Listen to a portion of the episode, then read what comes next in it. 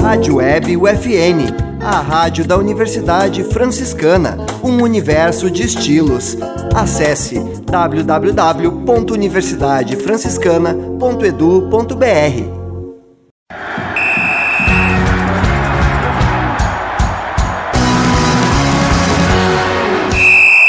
No ar, UFN Esportes. Você vai saber agora as principais notícias do esporte no Brasil e em Santa Maria.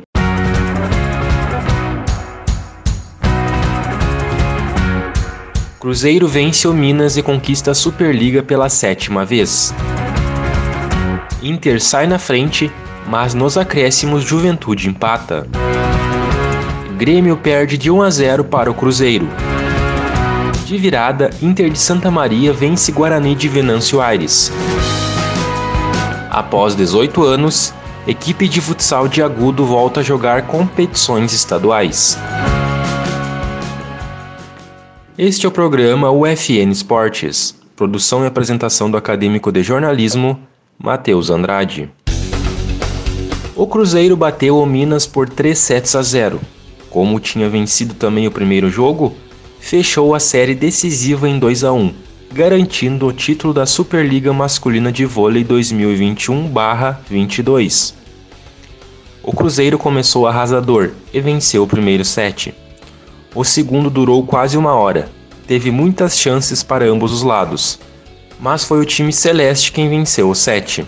Com o resultado, o Cruzeiro conquistou o quinto título da temporada: Mundial, Supercopa, Mineiro Sul-Americana e agora Superliga. Depois de duas edições fora da final, o Cruzeiro conquistou o sétimo título do torneio em sua história. Na primeira fase, o time de Minas venceu 20 dos 22 jogos e terminou em segundo, atrás do Minas, que teve o mesmo retrospecto, mas pontuação melhor. Juventude e Inter empataram por 1 a 1 na noite do domingo, dia 8, no Alfredo Jaconi, em confronto válido pela sexta rodada do Campeonato Brasileiro da Série A. O zagueiro Vitão abriu o placar de cabeça para o Colorado no início do segundo tempo. O Juventude igualou nos acréscimos, com o paraguaio Oscar Ruiz. O Inter mantém a invencibilidade sob o comando do Mano Menezes, mas perde a chance de entrar no G4. Com o empate, o Juventude chega a 3 pontos. Já o Inter vai a 8. O time da Serra volta a campo contra o Havaí, no domingo, dia 15, 6 da tarde, na ressacada.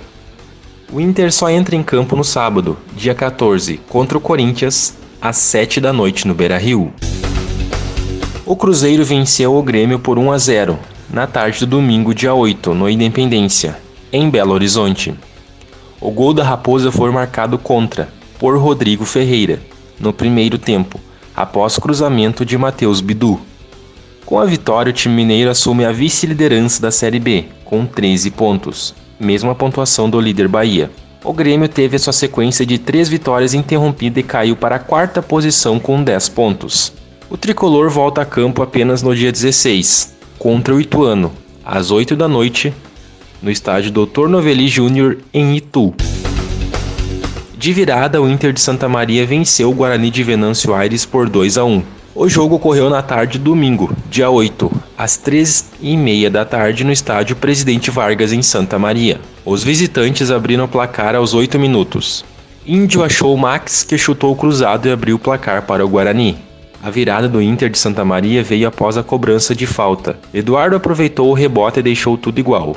O mesmo Edu Gol marcou o segundo, após converter pênalti marcado no fim da partida. O Inter volta a campo no dia 14, contra o próprio Guarani, porém agora jogo em Venâncio Aires, às 3 da tarde. A Associação Agudense Futsal volta, nesta temporada, a participar de competições estaduais 18 anos depois.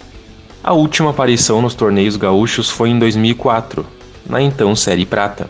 Em 2022, sob o comando do mesmo presidente, Sandro Bertolini, a associação já começou a disputa na Taça Farroupilha, e no final deste mês inicia a trajetória na Liga Gaúcha 3.